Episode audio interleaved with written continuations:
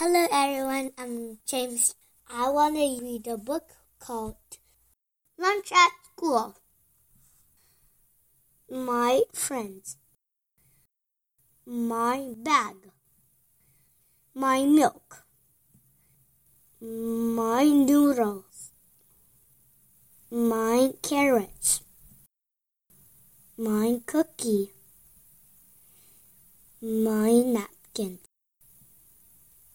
my lunch. The end.